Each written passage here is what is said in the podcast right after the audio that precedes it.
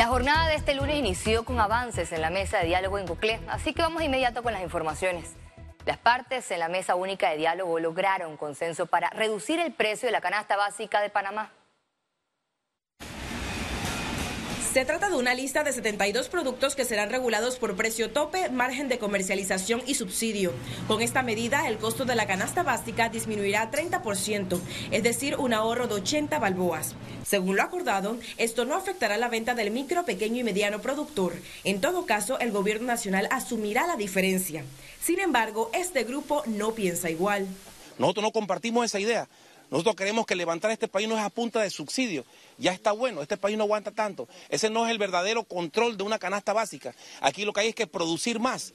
Y nosotros como productores nos sentimos desplazados. Merecemos ser escuchados. Somos los que producimos, solo somos los que estamos arriesgando, somos los que invertimos, somos los que generamos empleo y por eso creemos que tenemos todo el derecho. Hay quienes califican el control de precios como un método fallido y que traerá escasez no se ha tomado en cuenta al engranaje que lleva cada uno de esos productos y quizás pueden llegar a una decisión y van a congelar un precio de un producto, pero entonces el producto no va a estar, porque eso todo lo que causa es desabastecimiento. Es una mala idea la, eh, regulación de precios. Para bajar los precios al nivel más bajo que se puede, es necesario incrementar la oferta. Es la única forma económica de lograrlo. Y para incrementar la oferta, uno tiene que liberar los mercados. Panamá tiene una política proteccionista en todo lo que usted se come. Y por eso los precios son más caros. Usted no puede proteger y tener precios baratos. Eso no funciona. Esta medida tendrá vigencia de seis meses prorrogables. Ciara Morris, Econews.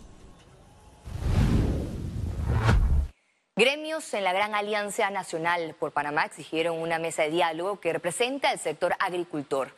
En un comunicado, más de 100 organizaciones de ganaderos, pescadores, comerciantes y agroindustriales expresaron que cualquier decisión sobre el control de precios de la canasta básica debe ser analizada y consensuada por los actores representativos de cada actividad. A esta hora de la noche se reanuda la mesa de diálogo único por Panamá. La reunión estaba pactada a las seis de la tarde. La discusión no se retomó debido por la ausencia de los representantes del órgano ejecutivo, quienes tuvieron en, consenso, en el Consejo de Gabinete. Y durante, durante el consen, del Consejo de Gabinete se aprobó la eliminación del impuesto de importación a los productos de la canasta básica.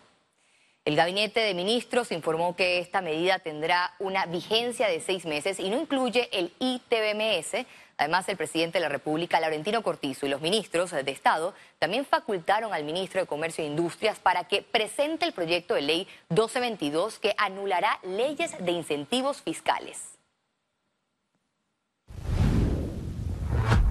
Diputados solicitaron un diálogo en la mesa única con calles abiertas a nivel nacional. En la Asamblea Nacional los diputados están en desacuerdo en que la Iglesia Católica, el gobierno y los sectores gremiales continúen las negociaciones en medio de afectaciones a la población en general, incluyendo al sector productivo y a la micro, pequeña y mediana empresa. Persistir con los cierres al que más afecta es al panameño común, al panameño que depende de poder hacer llegar su producto desde el área de cosecha hasta el área donde logra vender su, su, producción. Entre las recomendaciones del legislativo están que los docentes vuelvan a las escuelas y evitar incluir los productos nacionales en el congelamiento de precios en la canasta básica. No podemos olvidar el papel que ha jugado la producción nacional en Panamá.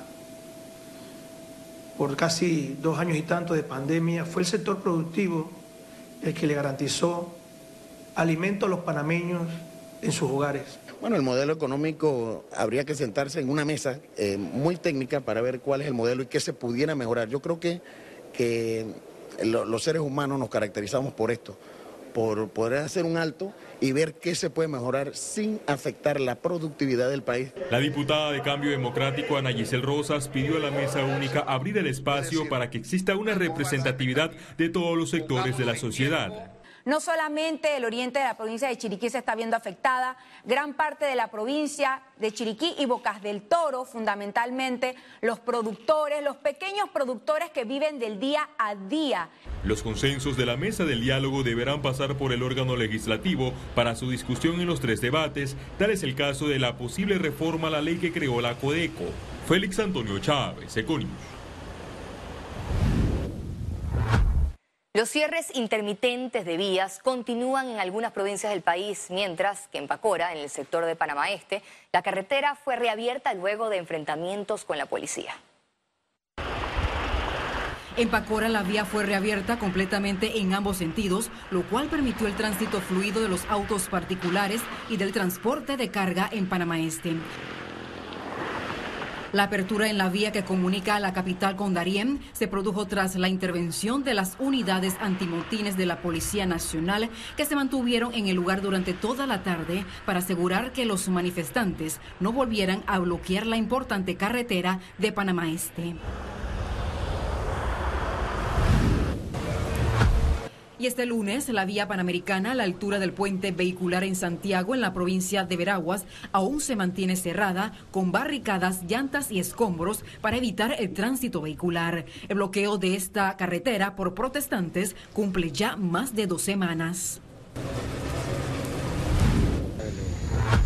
En Orconcitos, provincia de Chiriquí, los manifestantes abrieron la vía después de las seis de la tarde. Los primeros en pasar con dirección a la ciudad capital fueron los transportistas de carga. El sector de transporte de carga terrestre advirtió sobre la paralización de sus servicios debido a pérdidas por cierres en Panamá. No entendemos por qué seguimos en una mesa de diálogo en donde las, partes que están protestando siguen cerrando las vías de comunicación. Es el cuestionamiento del gremio logístico y de transporte de carga terrestre en Panamá, un sector que reporta pérdidas de un millón de dólares por hora debido a los cierres de vías en las últimas tres semanas en el país. Estamos dejando de recibir muchos productos que vienen de Centroamérica de forma terrestre. Tenemos que recordar que muchos productos que nosotros consumimos en, nuestro, en nuestros supermercados vienen de Centroamérica estamos hablando alimentos, estamos hablando de medicamentos. Muchos medicamentos son producidos en Guatemala, son producidos en Salvador, son producidos en Costa Rica. Igual alimentos, muchos productos lácteos o relacionados con productos lácteos vienen de Centroamérica, por lo tanto carnes, pollos, por lo tanto es bien importante que nosotros entendamos que toda esta situación al final del día lo que está, lo que, lo que, lo que está sucediendo es lo contrario de lo que queremos. Estamos encareciendo la cadena alimenticia. Informaron que si el gobierno no garantiza el libre tránsito, se irán a huelga desde este martes 26 de julio. Evalúan acciones. Eh, nosotros tememos un poco por la seguridad de nuestros eh, transportistas, conductores, pero no solo eh, la vida personal de ellos, sino también la carga que se está transportando, que esa carga está en riesgo no solo de que se pierda, sino que la puedan vandalizar eh, afectando más al comercio. El sector aseguró que se trata de una afectación multidimensional, ya que Panamá es un país de servicio y toda la distribución se realiza vía terrestre una vez toca tierra. Ciara Morris, Econews. La Universidad Autónoma de Chiriquí es objetivo de cuestionamientos tras intentar crear en plena crisis económica un canal de televisión por 1.5 millones de dólares. Para mí eso es inaceptable en este momento y al contrario, lo veo como una burla para el pueblo panameño. Un nuevo escándalo salpica a la rectora de la Telvina de Bonagas, quien luego de obtener el proyecto de ley que permite su reelección, abrió las posibilidades de generar más gastos para el Estado a través de un canal televisivo. Después de las críticas, el diputado del PRD, Fernando Arce, quien recibió el borrador del anteproyecto de ley, confirmó en un comunicado que no presentará la iniciativa ante el Pleno por ser inconveniente y por falta de presupuesto. Lastimosamente, como yo vi la, la, aprobación aquí en la Asamblea Nacional de la ley de la UNACHI, como le dicen, de la reelección de la, de la rectora de la UNACHI, yo veo muchos diputados bien cuadrados con la rectora de la UNACHI. Y eso es una lástima, nosotros votamos en contra. Así que lastimosamente, como les dije, veo a muchos diputados cuadrados con ella y todo puede pasar. Bueno, yo no sé qué es la gracia que tiene esta rectora de esta universidad, que aquí le aprueban todo, pero rápido. ¿eh? En Lunachi, los docentes señalan que el canal televisivo universitario es un sueño de años, pero que debe ser enfocado en los estudiantes y manejado por la unidad académica. Siento que el mismo debe dejar de ser directamente político, tiene, no necesariamente tiene que estar regentado o centralizado por la rectoría.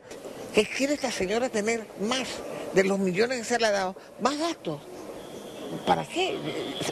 Ojalá, venga aquí para rechazarlo totalmente. Le quiten los millones que le han dado, que gana más ella que el rector de la Universidad de Panamá. Según la exposición de motivos, el anteproyecto de ley buscaba que Lunachi TV tuviera una cobertura en las provincias de Chiriquí, Bocas del Toro, Veraguas y la comarca Nave Buglé. Félix Antonio Chávez, Econius.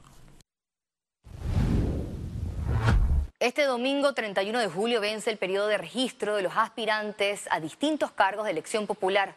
El Tribunal Electoral comunicó que el artículo 365, aprobado en las reformas electorales, establece que cuando se trate de precandidatos independientes para presidentes, alcaldes, diputados, representantes y concejales, serán postulados como candidatos los integrantes de las tres nóminas con más firmas de respaldo, siempre que superen el 2% de los votos válidos.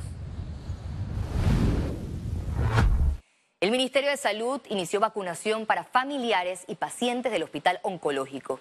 Durante la jornada se aplicaron dosis de refuerzos contra COVID-19 a pacientes crónicos. Las autoridades indicaron que cuentan con 300 dosis de vacunas disponibles. Eh, en este momento estamos poniendo la de COVID para completar esquema, que es lo más importante, y estamos poniendo también neumococos y la influenza. El municipio de Panamá reiteró que la planilla de la institución es pública. La aclaración surgió tras las solicitudes de ciudadanos de conocer los datos administrativos del personal en la alcaldía. De requerir documentación impresa, los costos estarán a cargo del solicitante. Esto fue establecido en el artículo 4 de la Ley 6 del 22 de enero del 2002. Y al regreso, internacionales. Más de 60 millones de personas en todo el suroeste de Estados Unidos están bajo alertas de calor.